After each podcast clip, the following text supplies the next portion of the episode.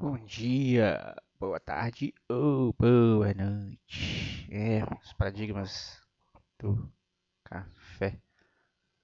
Voltando aqui. E ainda me sinto daquela forma, sabe? Me sinto cansado. E até sobre isso que eu estava querendo falar hoje. É sobre o burnout. Cansaço. É, comecei a ler o livro de Salmos do N.T. Wright. Ele fala sobre como orar os Salmos, viver os Salmos, entender e compreender as ações espirituais dos Salmos. Começou a me vir à minha mente muito sobre a questão desse cansaço, sabe? Desse burnout com as coisas, das, de tudo ter que estar acelerado demais, de tudo ter que ter ações rápidas e sobre minhas questões mesmo, dos meus burnouts, né? Com os estresses do trabalho, com o estresse de, de das vidas, assim, mudança de casa. Percebi que às vezes eu estava acordando com, com uns passos muito pesados. Dores às vezes pareciam de cabeça, acordava com dor de cabeça, dormia com dor de cabeça, pelo menos nesses, nessas últimas semanas. É, ainda está um pouquinho raro. Tô tentando fazer exercício da mesma forma, mas sabe quando você tem a certeza que aquilo não é só físico, sabe?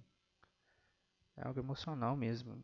Fiquei pensando que às vezes nós temos dores físicas no nosso corpo, o nosso corpo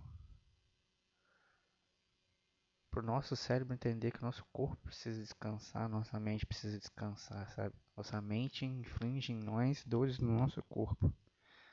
Porque a gente é mais fácil a gente ouvir o corpo do que ouvir a mente, ouvir o espírito, não sei. Sabe? Mesma coisa que os pecados que consumiam Davi, sabe? No Salmo 38 fala muito bem sobre isso.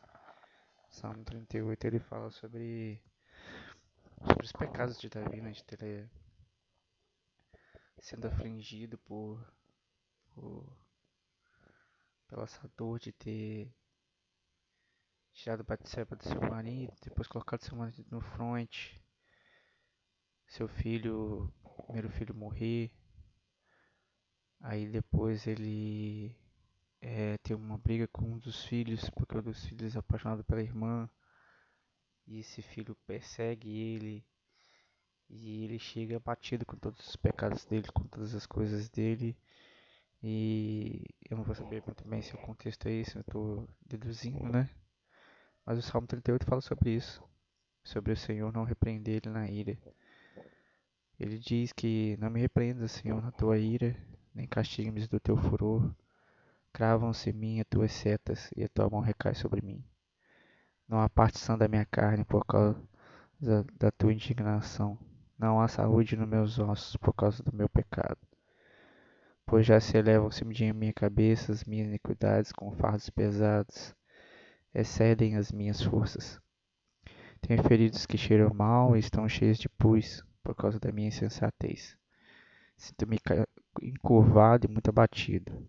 Ando de luto o dia todo.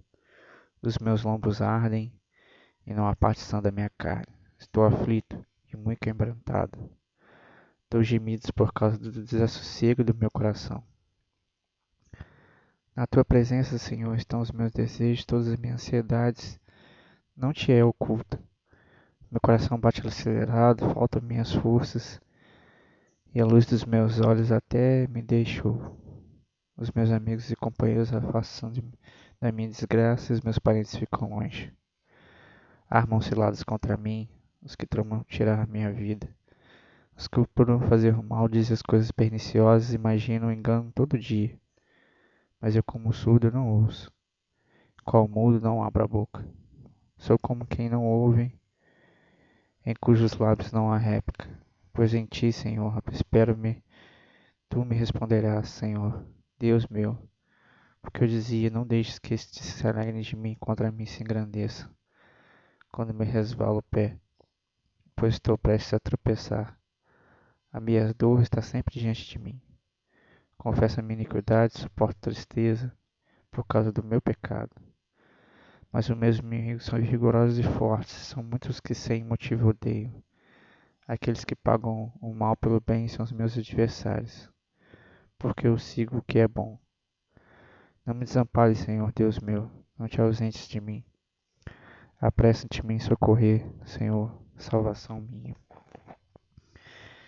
E eu não sei se você pegou, talvez você leia o Salmo 38 depois e diga e perceba assim que são muitas fases de uma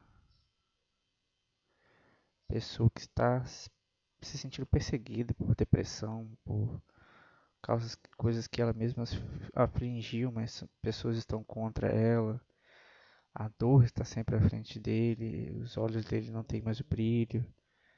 É, tanto dor emocionais como dor físicas, sabe? E posso falar que é assim que eu tava me sentindo, mas eu como Davi eu quero entregar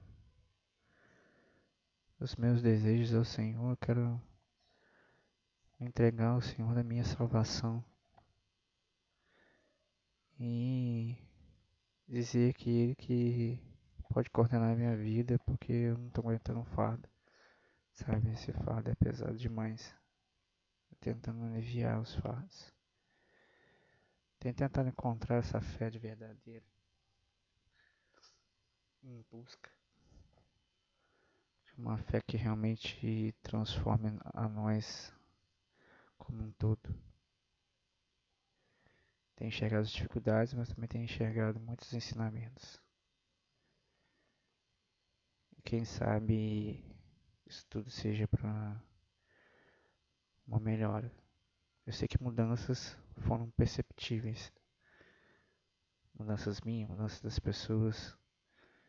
E isso é bom, isso é muito bom. Faz a gente crescer também. Eu preciso entender isso.